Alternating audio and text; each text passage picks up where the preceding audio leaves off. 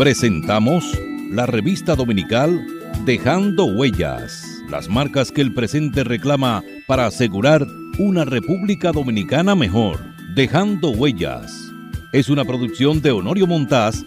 Recuerde que nos puede sintonizar a través del internet www.dejandohuellasfm.net.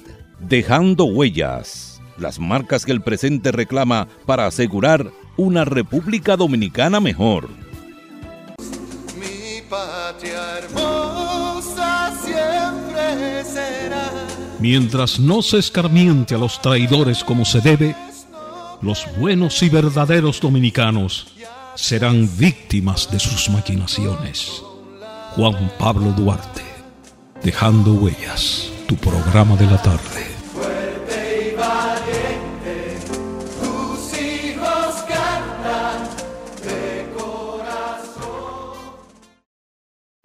Saludos amigos oyentes de su programa Dejando Huellas. Continuamos conversando con nuestro amigo Miguel Ángel Prestor González, eh, eh, quien ha tenido una eh, larga y acabada carrera periodística, ha ocupado muchos, muchas posiciones dentro de, desde el simple redactor hasta editorialista, que es tal vez la, la máxima aspiración de cualquier eh, profesional del, periodismo. Eh, decíamos incluso que eh, había tenido la oportunidad de escribir los editoriales del periódico El Nacional, teniendo como, como director ejecutivo a un eminente periodista como lo fue Freddy Gatón Arce. Sin embargo, después ocupó la subdirección del periódico La Noticia, que eh, dirigía el amigo Silvio Erasme Peña. En esa época, Miguel Ángel, tú terminas tu carrera periodística en la noticia, ¿no? En, en- el momento en que la noticia desaparece, desaparece Miguel Ángel Prestor como periodista, ¿no? Bueno, eh, exactamente. eh, resulta que producto de unas negociaciones de las que yo no había tenido conocimiento detallado y mucho menos, el periódico La Noticia es objeto de una transferencia, es vendido al empresario eh, Leonel Almonte. Entonces, en esas condiciones, eh, pues yo estaba vacilante de si me retiraba eh, del periódico o si o me iba a otro medio, porque en realidad me sorprendió esa determinación. Entonces, en esas circunstancias, sin embargo, recibí consejos, incluso de otro colega periodista, que me decía, no, eh, eh, al contrario, tú debes ocupar la dirección del periódico, porque tú eres, tú venías siendo el subdirector, a falta de Silvio, pues ahora debes asumir la dirección. Lo medité y finalmente acepté eh, dirigir el periódico. Luego de muchísimas circunstancias que se produjeron, que son conocidas eh, en el país, eh, el hecho de que yo fuera ya un abogado que ya, ya había estado, eh, ha, tenido algún tipo de ejercicio, ¿verdad? Y tenía la cuestión de- del nombre de mi, de mi padre, por lo menos tenía el apellido Prestol y que si yo parece que aconsejaron a el señor Almonte a raíz de él verse envuelto en una situación eh, difícil judicialmente porque se le todavía, que todavía está, junto- está, está, junto con eh, el presidente Jorge Blanco. está penando, ¿no? Bueno, exactamente. El presidente Jorge Blanco, entonces se me, se me prácticamente se me solicita en cierto modo eh, resignar eh, durante un tiempo la función de la dirección del periódico, es decir, o, de sobrellevarla eh, junto con mi condición de abogado para yo asumir la defensa del el propietario del periódico en ese momento. Bueno, como digo, inducido por muchos consejos, muchas opiniones de tanto de periodistas como de colegas eh, abogados, etcétera, pues se me incluyó en la barra eh, de defensa del empresario Almonte. En esas condiciones, ya habiendo ya, eh, digamos, eh, una situación bastante embarazosa, y hallándome yo de viaje en la ciudad de Nueva York, eh, posteriormente a ese proceso judicial, advertí que había sido eh, separado de funciones a quien yo había dejado como responsable del periódico, que era este muchacho Polanco, que está ahora en la Junta Central Electoral. ¿Polanco? Eh, Rafael Polanco creo que se llama. Rafael Polanco. Sí, entonces está en la, en la Junta, no, en el Tribunal Constitucional. Él es el encargado Ah. de Relaciones Públicas del Tribunal Constitucional. Rafael Polanco. Rafael. Polanco. Entonces supe de que fue cancelado sin que se me diera ninguna explicación y yo regreso al país y presento mi renuncia, el señor Leonel Almonte, y me retiro de el periódico La Noticia. Ahí se cierra el ciclo de mi presencia en el periodismo porque yo consideré que la circunstancia en que yo me vi, vamos a decir, eh, envuelto en esos días, es decir, eh, teniendo que asumir Pero la mantuviste, tarea- la- mantuviste la- la- la- el, el trabajo profesional de, no, de la defensa, de, de la barra de la defensa de... durante un tiempo, durante, durante un tiempo, ¿verdad? Porque yo ya había hecho amistad muy estrecha con eh, uno de los abogados, que, eh, Altayán Pérez Méndez, y que es un Este, eminente eh, profesional penalista. un ¿no? eminente penalista eh, de, Moca, ¿verdad? Pero un brillante eh, abogado, indudablemente. Entonces, hicimos una gran amistad y él me, él me insistió mucho, me dijo, no, tú no puedes, tú tienes ya que dedicarte eh, a, a tu profesión de abogado. Realmente, ya, entonces yo consideré que ahí ya había concluido mi ciclo ya en el periodismo, ¿sabe? Ya yo consideré que ya no tenía sentido que yo eh, tratara de tocar las puertas eh, del Listín Diario o del Caribe, eh, los periódicos que entonces todavía se publicaban, estaban vigentes.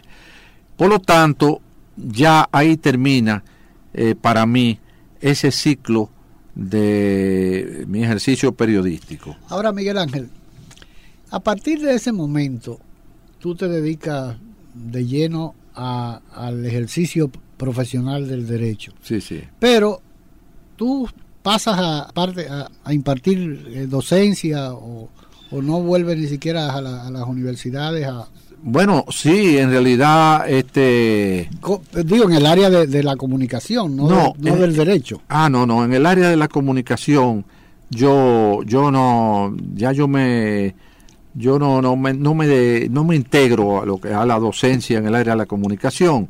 Donde yo me integro es precisamente en el área del derecho, posteriormente, y sobre todo voy más tarde a la Universidad Dominicana OIM, donde eh, ya doctor José Rafael Abinader era el rector de la universidad. ¿Y qué pasa con el caso del doctor Abinader? Que el doctor Abinader había sido mi profesor en la escuela de, comunicación social, en la escuela de, de periodismo, vamos a decir, eh, de la universidad, de la asignatura Economía Política.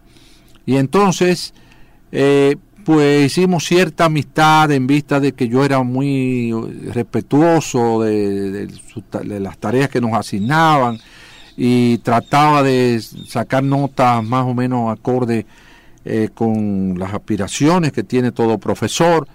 Y en realidad este pues en la ocasión en que se produjo cierta crisis en la escuela de derecho de, la universidad eh, ahí yo ingreso eh, para cubrir eh, asignaturas tales como el derecho constitucional algún área del derecho privado, la responsabilidad civil, otras asignaturas. Como digo, ahí he pasado un largo tiempo y he estado, después he estado, todo mi, mi desenvolvimiento ha sido en el ejercicio de la profesión jurídica. ahora eh, perdón Miguel Ángel el hecho de que de tu larga experiencia en la carrera periodista, eh, yo recuerdo eh, muy bien en nuestro país una persona que tal vez ida a destiempo, como fue eh, Pascal Peña y Peña, Ah, que fue un brillante periodista, eh, fotógrafo, Fotógrafo, reportero sí, gráfico eh, del periódico El Caribe, Sí, sí. ejerció el derecho, después que se graduó de abogado, en el área fundamentalmente de la, de la comunicación, de- del derecho de, de la, la ley 6132 Derecho sobre presión de, y difusión del pensamiento Claro. que justamente hace unos, unos días el Tribunal Constitucional fue elevada a una, una instancia Sí. esperando la ratificación de, de- de una serie de, de situaciones que se habían presentado con algunos periodistas en el ejercicio de la profesión. Y eh, a- el, el- el Tribunal Constitucional evacuó una sentencia. Eh, ¿Tú tienes alguna, alguna idea de, en qué medida ese tipo de, Bueno, me gustaría eh, responder a tu pregunta, pero yendo un poquito más atrás eh, y para referirme al, al finado y, y apreciadísimo amigo Pascal Peña Peña. Resulta que Pascal pudo hacer nombre a través de una columna que él publicaba habitualmente, creo que en el periódico en, de última hora creo que era? ¿no? eh, no, no, no. Bueno, en última hora él escribía una columna llamada Diálogo Urgente, eh, donde hacía como unas pequeñas entrevistas. Y, pero bueno, vamos a ver, Pascal eh, en el gobierno de Juan Bosch aprovecha una de las de las las becas, becas, sí. de las becas que, ahí, que- ahí participaron que- en esas becas Nandi Rivas, Exacto. Freddy, Freddy, que Freddy- el presidente Bosch promueve, porque el mismo presidente Bosch dice que es innecesario que eh, los, jóvenes. lo- lo- los jóvenes profesionales salgan de- del país, que no se queden solamente en el país y vean otros horizontes y otros campos de, de formación científica. Y justamente Pascal obtiene una de esas becas para ir a España. Él entonces, a su regreso, retoma unos estudios que había empezado de derecho. Ya yo estaba precisamente terminando mi estudio de derecho y entonces él y yo coincidimos en la Facultad de Ciencias Jurídicas de la UAS. Resulta que Pascal, en el marco de la amistad que teníamos y como incluso formábamos parte de los grupos de investigación conjuntamente, entonces hicimos una gran amistad y cuando se produce aquella demanda que se le hizo al periódico Listín Diario y se somete precisamente a su director Rafael Herrera con motivo de la publicación de un editorial que criticaba un embargo, una, un- una acción que el, eh, don Rafael consideró un acto abusivo, eh, un acto ilegal y abusivo, que fue como el tituló el editorial, entonces eso dio lugar a que se iniciara una acción por difamación contra el Listín Diario.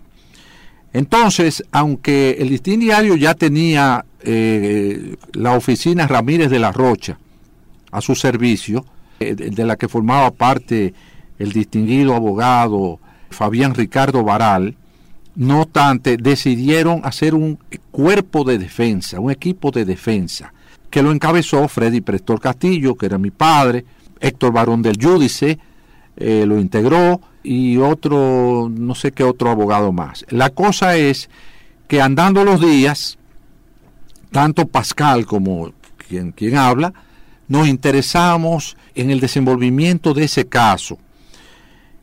Y a partir de ahí le, expresamos a, a mi padre que queríamos integrarnos, aunque fuera como oyentes, a esa barra defensiva. Entonces mi papá nos dijo, no, como oyentes no, ustedes no son abogados. Si ya ustedes se graduaron de abogados y ustedes dicen ser abogados, pues ustedes van a formar parte de la barra, pero van a actuar. Bueno, fue un reto para nosotros. Entonces, él nos dio la pauta de los autores que deberíamos estudiar franceses.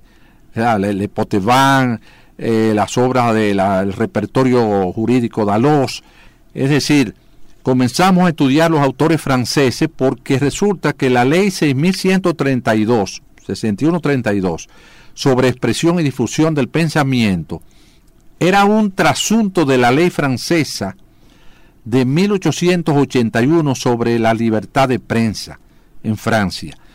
Entonces, esa ley fue prácticamente como copiada, calcada prácticamente, con algunas ligeras Como muchas variaciones. como muchas de las leyes eh, Es- exacto, eh, francesas que y- se han utilizado porque antes antes el, el código de procedimiento No, no, eh, eran eh, los códigos era- eran franceses. los códigos franceses Sí, sí, claro, claro. Eh, es decir, eso tiene su historia pudiera yo contarla también, pero eh, resulta que ya en esas condiciones nosotros nos involucramos en el estudio de esa ley 6132 y su origen y todos sus detalles. Y entonces eh, tratamos de ponernos en condiciones de subir a estrado junto con mi padre, eh, que nos daría oportunidad de intervenir en, en ocasiones, eh, precisamente. que como cosa del destino y, haciendo una un paréntesis Ajá. tu padre que no quería que tú te involucraras Así en la es. profesión del derecho Así sin mismo. embargo evidentemente que entendió Sí, sí. que era eh, eh, necesario darte la oportunidad no solamente a, a, a- a- No, no. a Pascal Peña y Peña, sino Claro. a ti, que era su hijo. No, no, porque que él, alguna él- forma- él a Pascal lo traigo yo, a Pascal lo traigo yo como amigo, ¿verdad? Y se lo, se lo recomiendo a mi papá, se lo, ¿verdad? Y todo eso. Pero Pascal y yo nos involucramos en un estudio. Debo decir que un grupo de abogados muy limitado, Fabián Ricardo Varal, Pascal, este, el, actu- el, el presidente, el que fue el presidente Leonel Fernández, Sí, también se interesó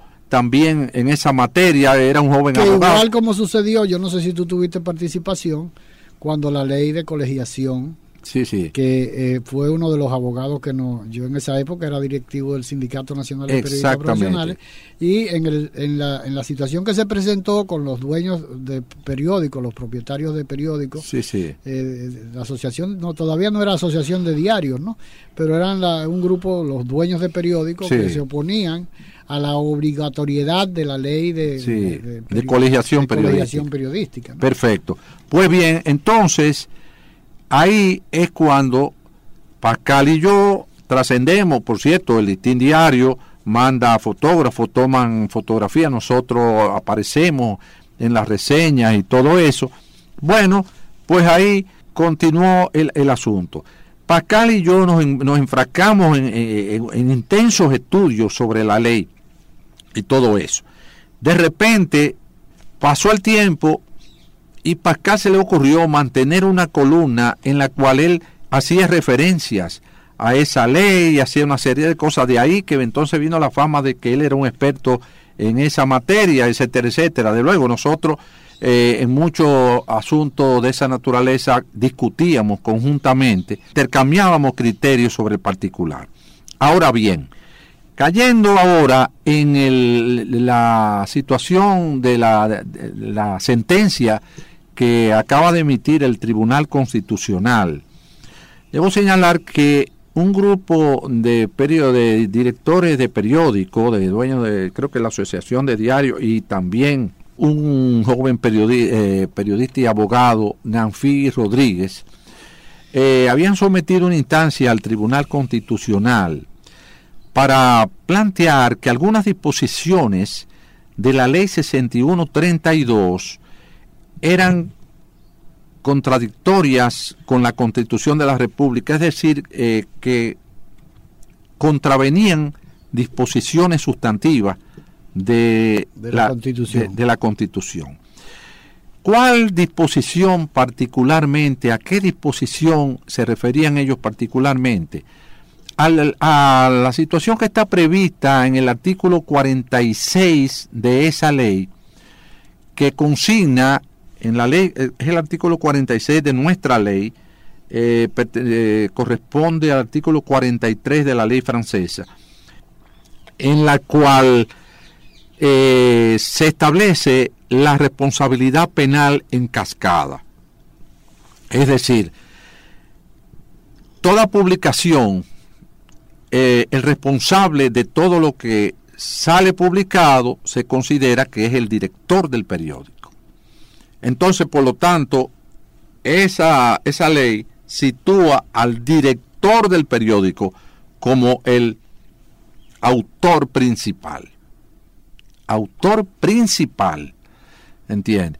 Entonces, sigue una cascada que va a el subdirector eh, o, el, o el responsable de redacción, el, eh, el editor, el, llega, es una cascada que va bajando. Pero, ¿y el autor? eh, sí, no, en la cascada figura el autor.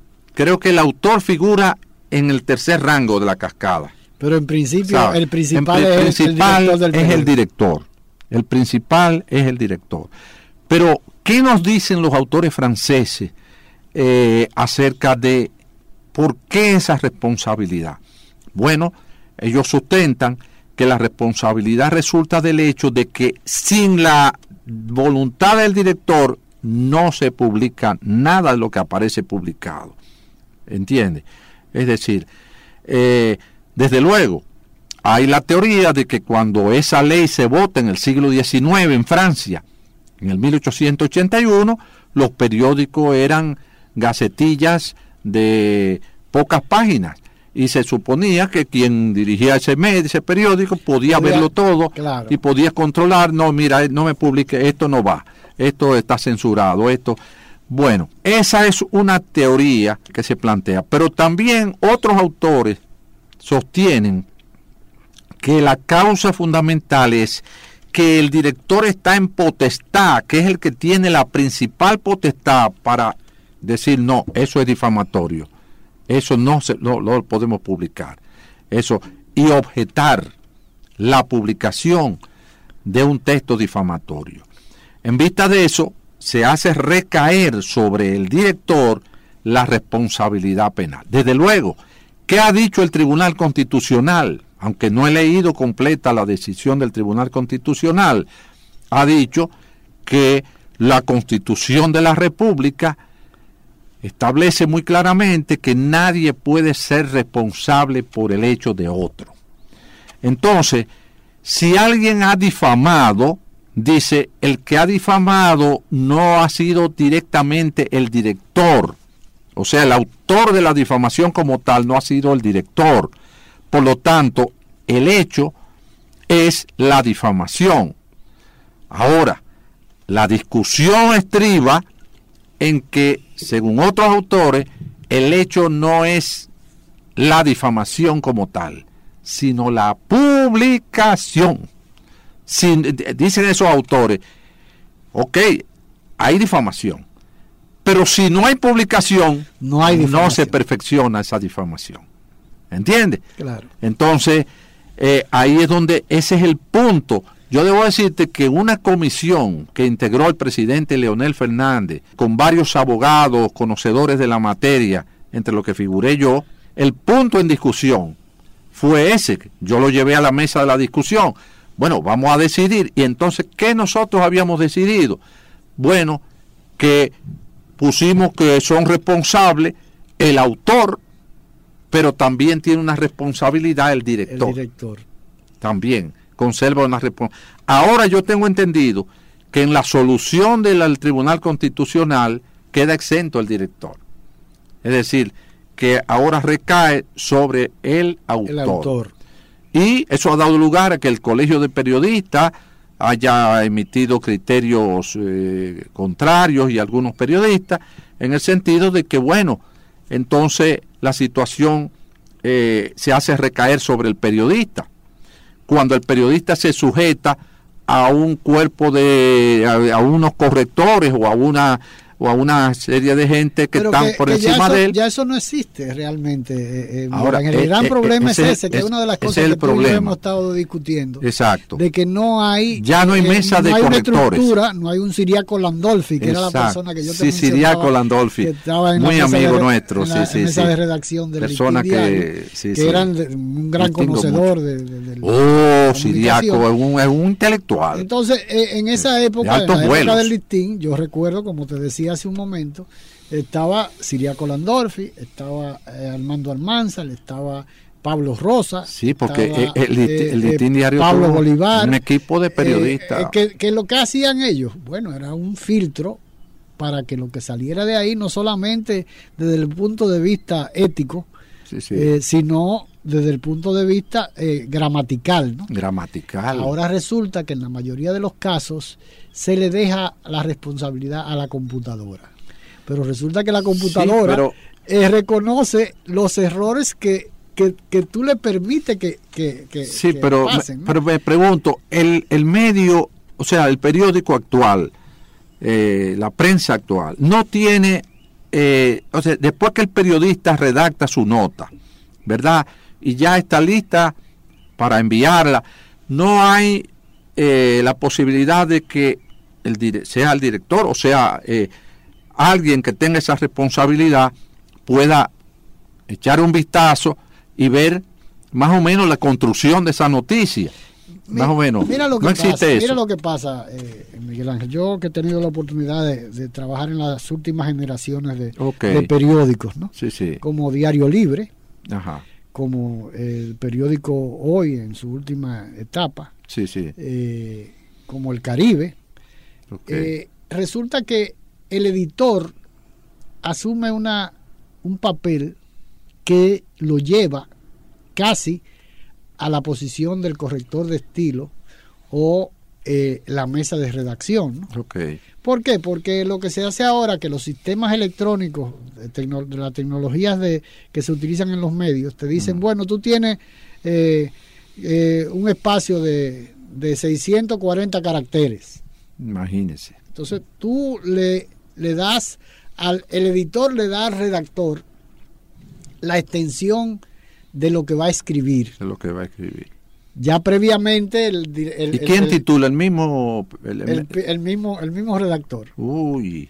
Entonces, ¿Y cómo por se.? ejemplo, tú te acuerdas que habían tituladores famosos en la, Oh, pero en las claro, claro. Aquí había personas Maquine que, en eh, el Ma- Caribe. Maquine en el Caribe, Sí, eh, Obando sí. en el listín diario, que tuvo mucho tiempo en eso, Sí, sí. eh, eh, porque realmente la tit- eh, el titular es, un, eh, es, es una herramienta importantísima Claro, de la noticia. ¿no? Seguro. Entonces, ahora, ¿quiénes, ¿quiénes? Ellos, tal vez el jefe de redacción, porque el jefe de redacción lo que hace es eh, a- a- eh, asignar espacios en las áreas a los editores. No es lo mismo que en esa época que el periódico era pegado y Sí. llegaban la... Después que lo... re- Pero entonces nadie mira previamente, nadie para dar, digamos, eh, eh, el ya la aprobación a esa página o a, o a- más o menos. No hay quien chequee. Evidentemente que el director tiene, tiene acceso a todas las a todas las las, las, las A mí me parece áreas. que yo llegué a ver a Radamés, a Radamés eh, en una ocasión que yo visité a Radamés eh, en las últimas etapas de su vida. Una tarde fui yo al Nacional, una tarde fue o, en la mañana, fui yo al Nacional y él me dijo, pasa, Prestol, que si yo, él me tenía mucha estimación y resulta que yo vi a Radamés como mirando las páginas, como, Claro, revisando porque tiene acceso a todas las páginas, pero es lo mismo Pero que él tú no puede decías. co- eh, eh, corregir ahí que mismo. Tú decías, no era una gaceta lo que tenían ahí, lo que tenían No, es un periódico de un pe- 64 páginas Un periódico. con una cantidad enorme de ellos tienen acceso solamente a la parte cuando le- cuando quieren, ¿no? Tienen Sí. un dispositivo que solamente ven las informaciones. Eh, el, el área de informaciones y la parte de los anuncios va, queda en blanco. Ok. Pero eh, eh, es casi imposible. Eso es parte de la responsabilidad porque anteriormente eh, no solamente lo corregían en la mesa de redacción, en la mesa, en la, en la mesa de redacción, de la Exacto. jefatura de redacción y los correctores de estilo, los correctores de prueba, Ya. sino que le llevaban a don Rafael. Yo recuerdo que le llevaban en una en una en una bandeja de madera eh, con eh, la página Sí, sí. completa pegada y él Pero la a iba mí mismo me él hacían la- eso. él la Sí, iba y se la, él- él la revisaba y después se la pasaban a otra persona más Sí, sí, sí. para que le diera su Yo era igual. Yo decía, a- no, a- mira esto, al- a cámbiame lado, esto, entonces, cámbiame claro. aquello.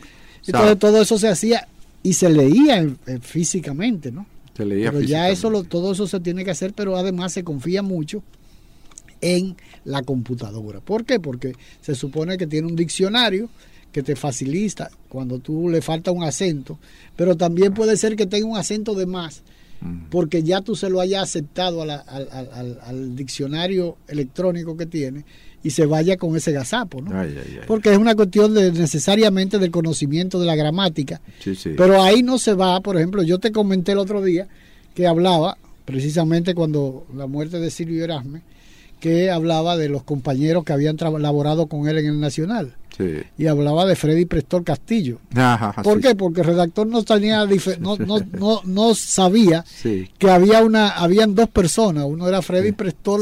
Castillo y otro, era, padre. y, y otro era Miguel. Ángel Prestor Exacto. que eran dos personas diferentes. Claro. ¿Por qué? Porque a uno tal vez él conoció el libro El masacre El se pasa a masacre. pie, el redactor, y lo incluyó en su, en su reseña. Exactamente. O sea, sí. pasan muchísimas cosas Claro. que a veces uno, eh, por ejemplo, en, la, en el listado de los, de los hijos de Silvio, Mm. eh, obvian una, una parte de lo que son hijos de, de Clara Leila De Clara Alfonso. ¿no? Leila.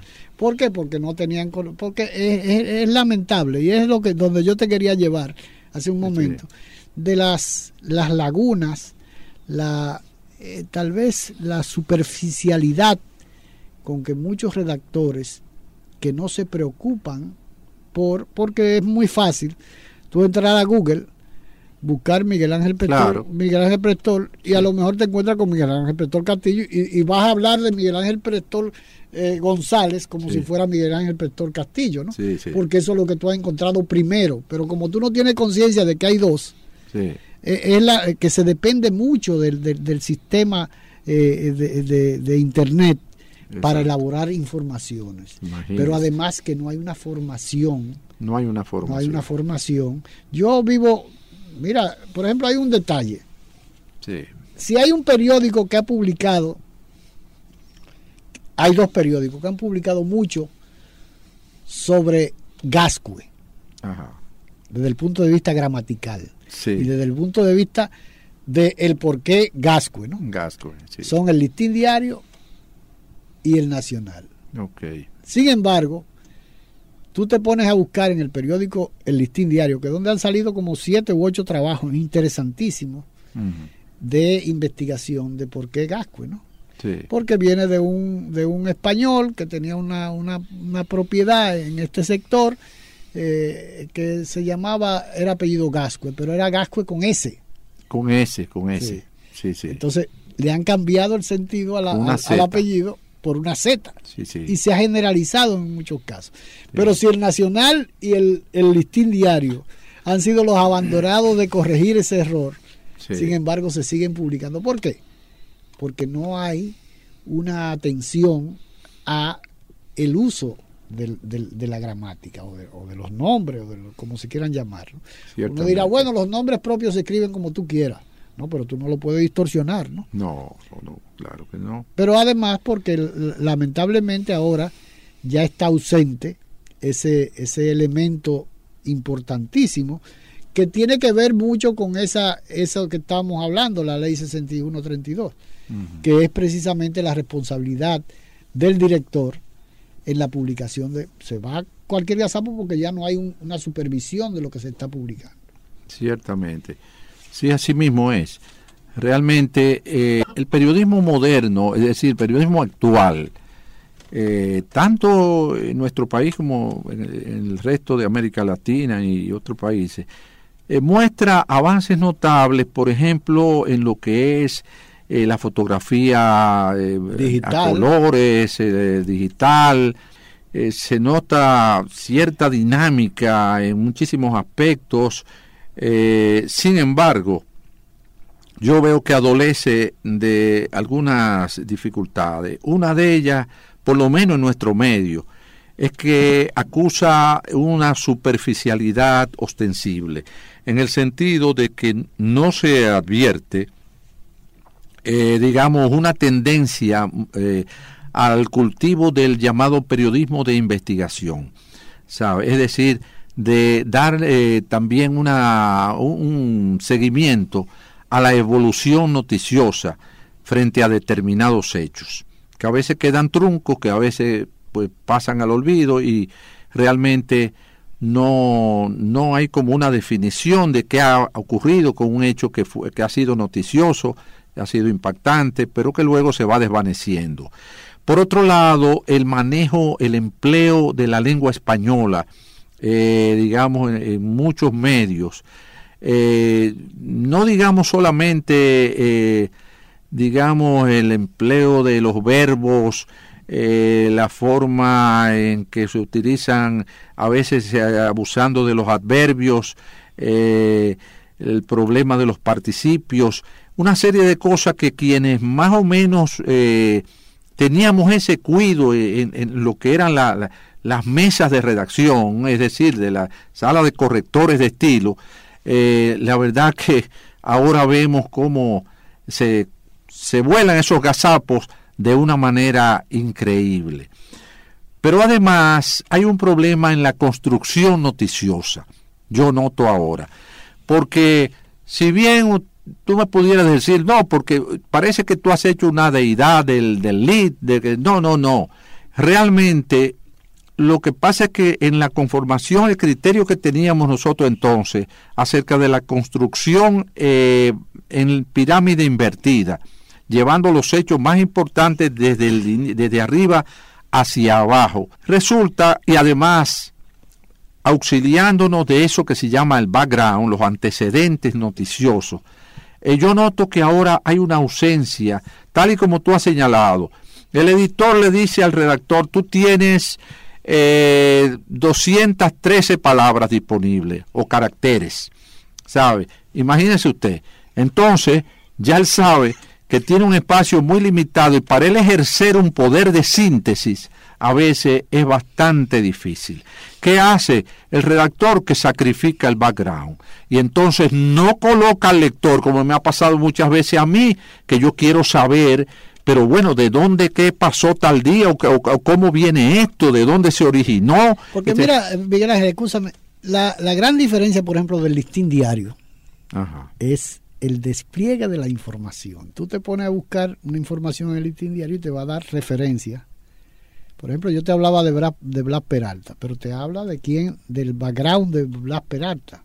Sin embargo, ningún otro periódico lo hace. ¿Por qué? Porque eh, se sacrifica el, conocimiento de la información por la síntesis. Por la síntesis. Y entonces tú te quedas, a veces has leído algo y no sabes qué es lo que has leído. Y otra, y otra cosa es que también ya eh, no rige eh, esa, eh, esa norma que nos trazaba Alberto Malagón acerca de la construcción noticiosa, ya vemos que eh, quizás aquí aplicando un poco el estilo del periodismo español o el periodismo europeo, es que de, de, alguna, de cualquier forma usted inicia la escritura. Es como si se tratara de escribir una novela, que en, en la novela no hay un patrón exacto de cómo debe comenzar Puede comenzar con un diálogo, puede comenzar con una descripción, puede comenzar con una interjección. Es decir, hay muchas maneras. Si uno lee a Cortázar o lee a Hemingway o lee a otros, muchísimos eh, grandes autores de, la novela, uno se va a dar cuenta que hay distintas formas de, de entrar. Pues así parece que en el periodismo ahora ya porque yo admito que eso suceda cuando usted va a narrar algo que tiene un carácter, digamos, eh, reportajístico o digamos eh, que es algo que no es propiamente algo, una noticia que usted va, eh, un hecho noticioso que usted va a informar a la, a la comunidad, pues en realidad veo que lo inician, o, sea, el, el lead, aparte de que el lead digo, aparte de que los párrafos antes eran eh, de no más de 12, 14 palabras, eh, ahora resulta que es, una, parece que para ganar el espacio, en el espacio disponible. hacen los párrafos larguísimos. Los párrafos son, entonces se convierte en un ladrillo la información sobre la, sobre la idea de que el lector va a estar insistiendo. eh, Claro, porque hay una claro, limitación de espacio. Pero finalmente, bueno, yo creo que es, es interesantísimo eso. Ahora, para terminar ya definitivamente este, esta oportunidad que hemos tenido de, de- de conversar con Miguel Ángel Prestol González. Eh, Miguel Ángel, tú como abogado, ha habido una, una serie de decepciones y de, y de cuestionamientos a la justicia dominicana, a la justicia dominicana, que mm, en muchas oportunidades hay, han, ha habido muchas razones. Eh, se ha cuestionado mucho a los jueces, ya hemos llegado hasta el, hasta, hasta- hasta el punto de cuestionar jueces y se ha cuestionado hasta, hasta la Suprema Corte de Justicia, ¿no? Eh, eh, y, y- y miembros del Consejo eh, Superior Consejo del Poder Judicial. del Poder Judicial, ¿no? Ha, ha llegado hasta por ahí, ¿no? Como ha pasado en situaciones que uno antes, porque antes, tú lo recuerdas muy bien, eh, Miguel Ángel, que antes quienes seleccionaban los jueces era El el Senado, de la. República. Senado. Y era una, una lotería, y era sí. una lotería que se repartían Así entre es. los diferentes partidos políticos. Correcto, así Los mismo. políticos decidían en función de una cuota de cada de acuerdo a la, a, a la cantidad de, de senadores que tuvieran Así es, a quienes designaban o quienes no. Claro. Y a veces hasta se sabía de antemano quiénes iban a ser los jueces, ¿no? Sí, sí, sí. Eh, ahora no, ahora hay un, un consejo de la magistratura que lo componen los... Y uno dice a veces, eh, ayer me decía un tipo, eh, ¿por qué tú crees que están poniendo jueces, que están poniendo senadores que antes eran del PLD y ahora van, van, renuncian del reformista y se van para el PRD, no para el PLD, que es por, por lo cuales ellos son senadores? Porque cuando se vaya a reunir de nuevo el Consejo eh, Nacional de la Magistratura, debe haber una representatividad por partidos políticos. Pero todo eso es un- una madeja sumamente incómoda. Ahora, lo que te quería eh, eh, preguntar es realmente esta situación donde se ha llegado de lo que ha sido, podríamos decir, una campaña o una realidad que está sucediendo en nuestro país con relación eh, con la justicia. Eh, solamente se puede pensar que los únicos culpables de esta situación de que hemos visto que, que ha, que, ha, que ha salido a, la luz pública son eh, el, el aparato judicial, la estructura de, de la, de la sociedad en sí, eh, el, el Ministerio Público, porque es que la justicia no es solamente los jueces, claro. la Claro. justicia la componen los jueces Una parte es la judicatura y otra el Ministerio y Público. el Ministerio Público, pero también están los eh, eh, eh, profesionales del derecho, Ah, claro, auxiliares de la que son justicia. de auxiliar de la- pero también está la policía que es auxiliar de la justicia, ¿no? La justicia, sí, la Entonces uno dice, ¿hasta dónde, cuál, quién es el, quién es el culpable? Todos somos culpables, la sociedad en su conjunto es culpable.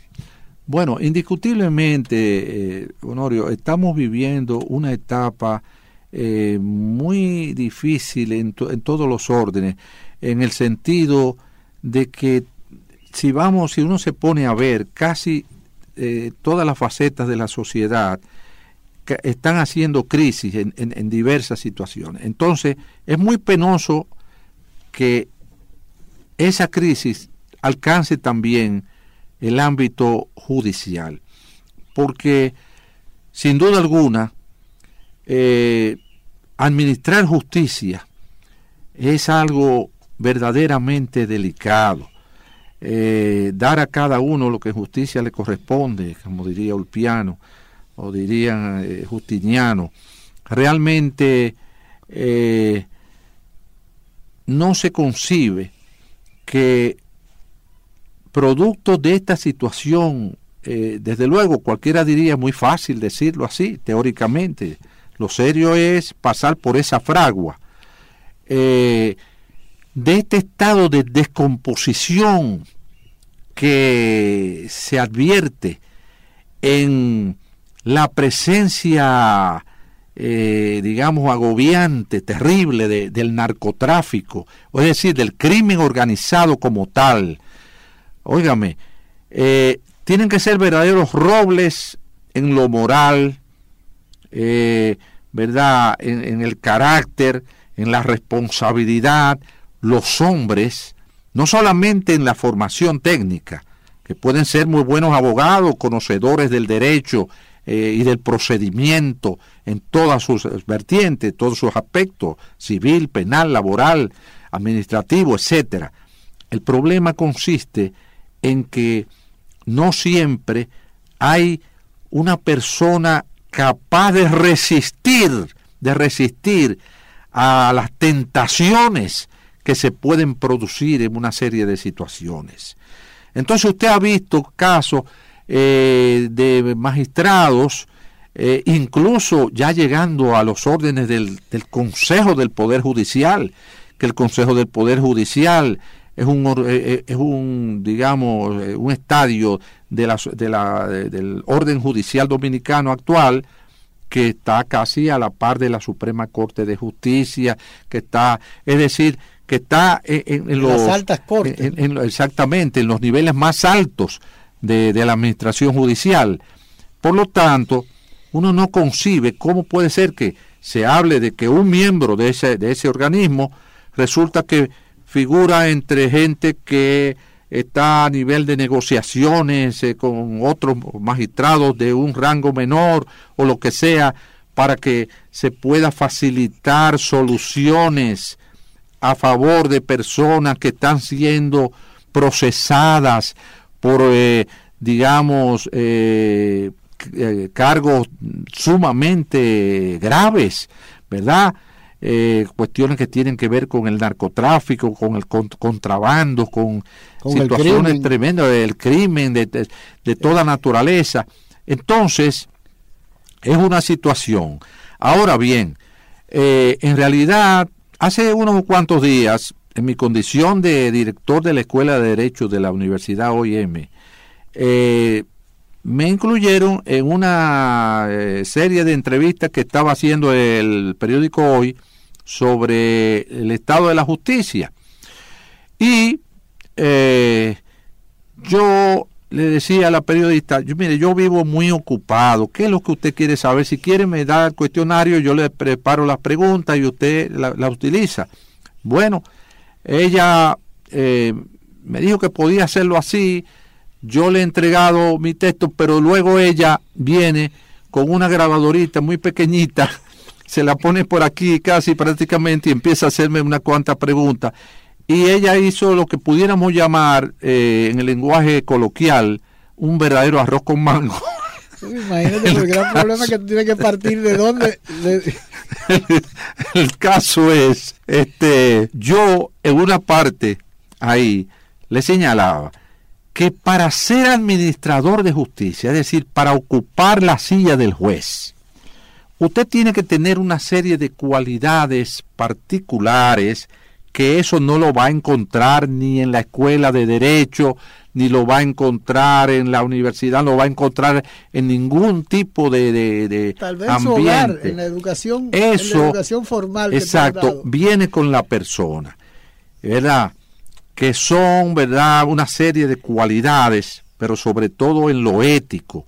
Entonces yo digo, una serie de magistrados que se distinguieron durante el siglo XIX, durante el siglo XX, figuras como, para decir de los más recientes, don Manuel Ramón Ruiz Tejada, ¿verdad? O Berger Eh, Chupani, o- Berger Chupani, magistrado Berger Chupani, y otra serie de jueces eh, que, que pasaron mucho tiempo atrás, eh, con de pausas, eh, en fin, muchísimos otros magistrados. Amiama, ¿Qué, qué lo distinguía? Amiama- Manuel Amiama, Don Cundo Don Amiama. Cundo Amiama. Óigame, eran magistrados, yo se lo puedo decir porque yo tuve la suerte de alcanzar a, a algunos de esos magistrados, incluso a don Cundo Amiama, eh, cuando yo comenzaba mi ejercicio. Y yo le puedo señalar, le puedo asegurar que eran gente que inspiraban respeto.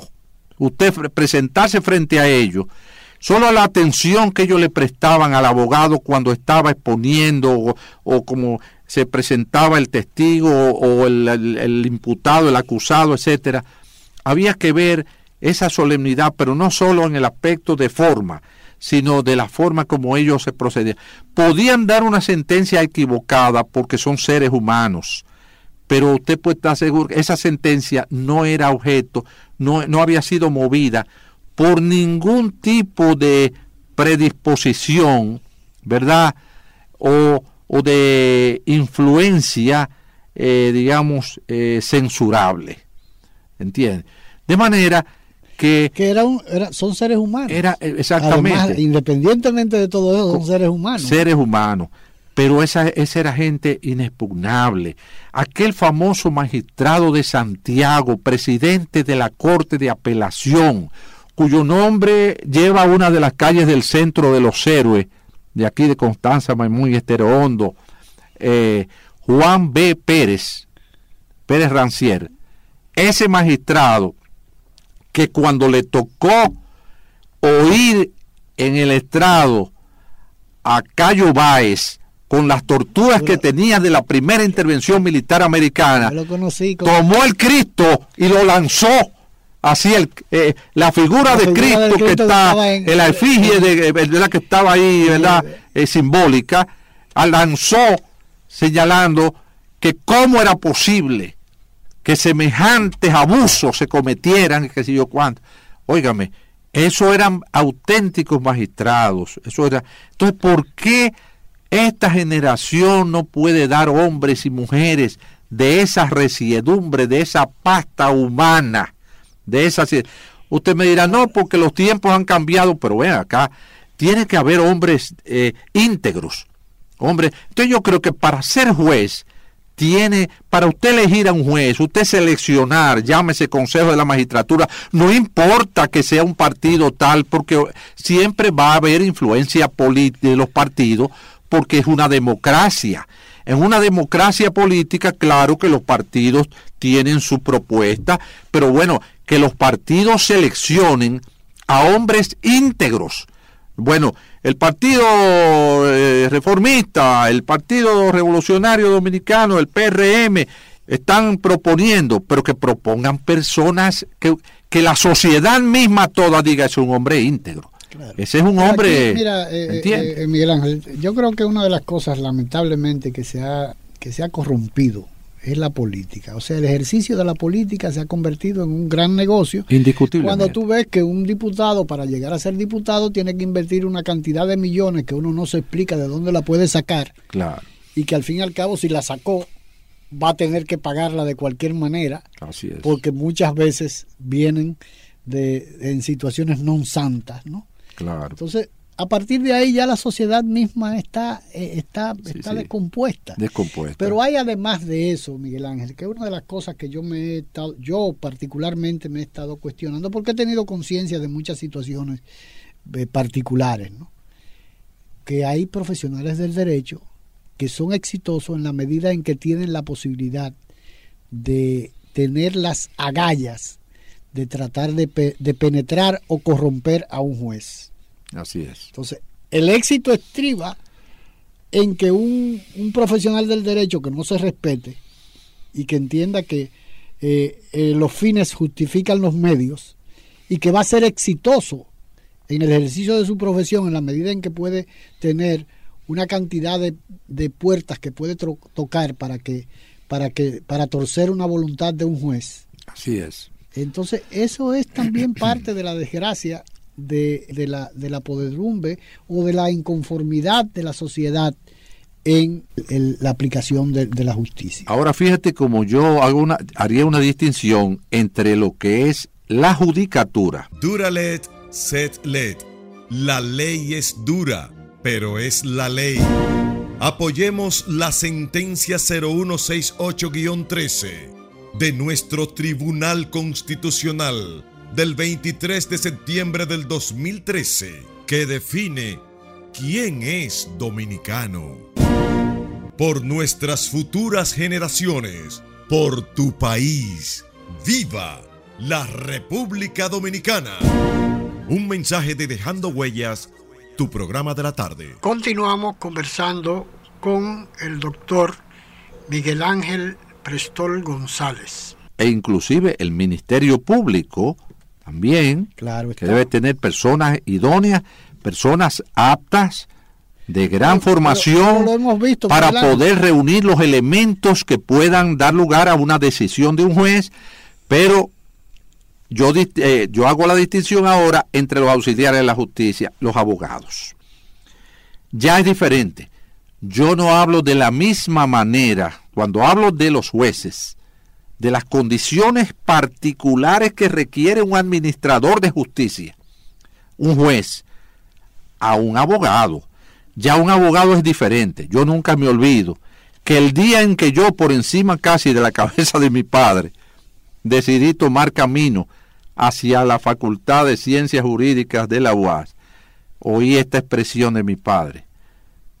Muy bien, mi hijo, pero tú no sabes en lo que te vas a meter. Tú no sabes en lo que vas a penetrar. La verdad es que yo después de veintitantos años, treinta y tantos años de ejercicio, Lo entonces que he venido a entender, Lo que te dijo he venido don, a entender. don Freddy Prestor Castillo. Porque en realidad, exactamente, en esta, en esta profesión, en esta clase profesional, hay abogados muy idóneos, hay abogados muy honestos y abogados muy serios y todo, pero hay también una, una, una clase de, de gente, ¿verdad? Que le dicen claramente a uno, no, no como me dijo a mí cierto colega que cuyo nombre reservo, Claro porque claro. tenía cierto nombre público, ya falleció, pero tenía cierto nombre, que me decía, no, no, Miguel Ángel, esa señora, la ética, no me la traiga al ejercicio de la profesión. Está bien que tú se la exijas a los jueces, pero a nosotros los abogados no me, no me hable de eso, porque nosotros nos dan un mandato para ganar el pleito y nosotros tenemos que ganar el pleito. Entonces, nosotros no gar- podemos garantizar, eh, es decir, nosotros no podemos eh, darnos el lujo de que por rendir culto a, eh, verdad, al honor y verdad y a la ética, entonces perdamos el pleito, porque entonces carecemos entonces nosotros de prestigio eh, profesional, Profesional. y entonces eh, No nos van a buscar otra ya vez. no nos van a volver a buscar. Entonces, esa persona, es decir, que hay abogados que casi lo manifiestan de una manera, no, no, no, lo mío es ganar los casos. Lo mío, yo no te digo a ti que si yo cuánto y yo no voy llevando y yo. Entonces, hab- había una época en que yo recuerdo que íbamos a los estrados y los abogados llevaban una cantidad de libros. Yo me acuerdo a Duarte Pepín una vez que llevó una carretilla llena de libros a, a- a un proceso, ¿sabe? Pero después tuve otra etapa donde alguien me vio que yo iba como con cuatro libros debajo del brazo y eh, iba con mi maletín y dice, ya vienen con libros, ¿sabe? es decir, que realmente, realmente muchos abogados no les interesa eso tanto de, ¿verdad?, ver el derecho en su profundidad técnica y en sus vuelos, eh, eh, digamos, Jurídico. doctrinarios y jurisprudenciales, sino lo que interesa es cómo yo gano el caso y cómo yo produzco para, ¿sabe? De, de esa manera, de manera que es una noción que yo no tengo. Yo realmente, yo digo, el caso lo gano o lo pierdo a base de, pero esos son, yo planteo los argumentos que yo creo que son los que rigen en el derecho.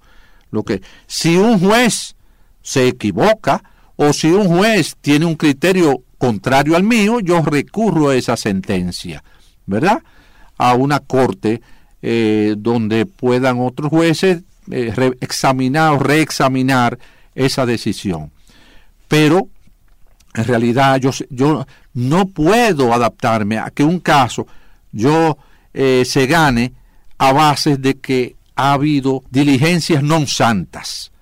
De manera que en ese sentido yo creo que es donde tenemos que hacer hincapié en que nuestro sistema judicial pueda tener un cambio, una mejoría, pero a base de que usted esté eh, tenga la confianza, como sucede, por ejemplo, en los Estados Unidos.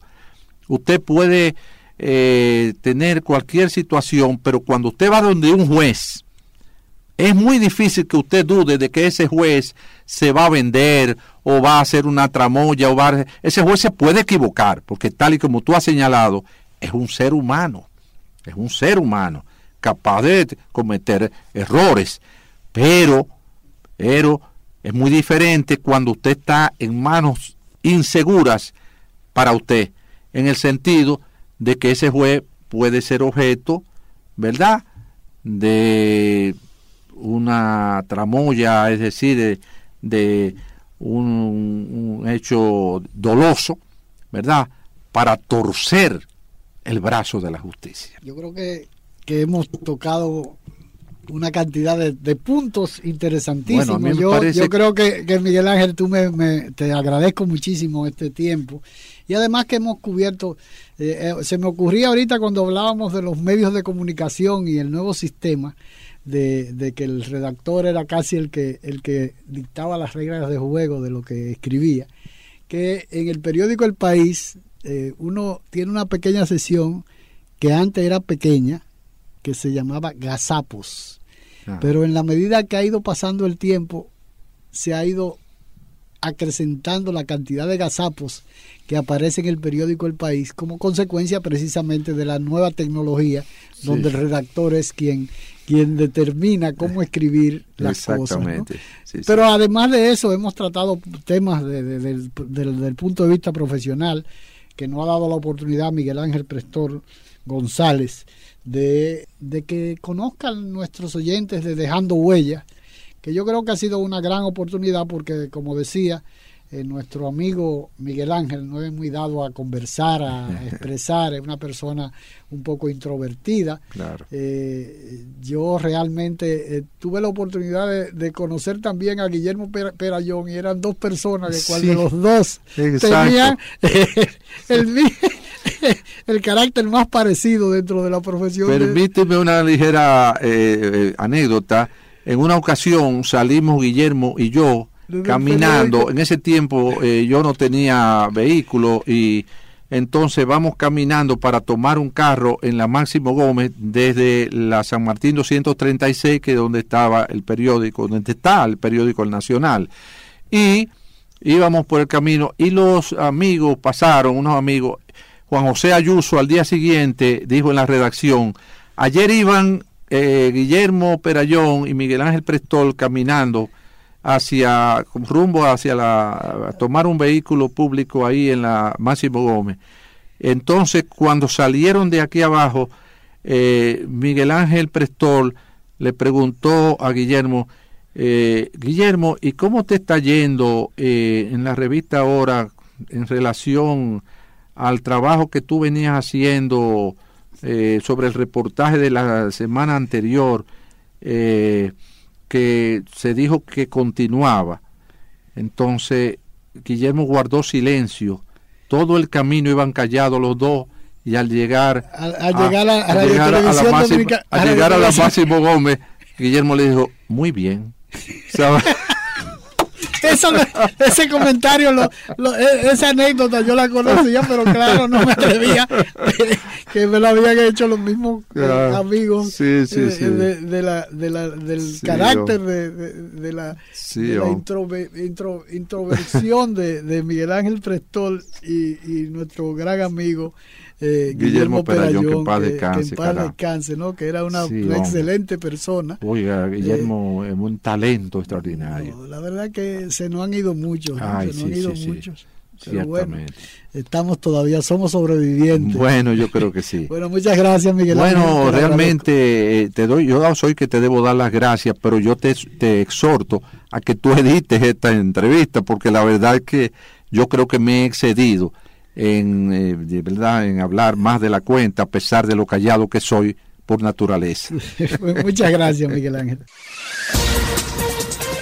Agradeciendo haber estado con nosotros, se despide de ustedes Dejando Huellas, esperando poder contar con su audiencia en un programa más de Dejando Huellas, bajo la dirección y producción de Honorio Montás.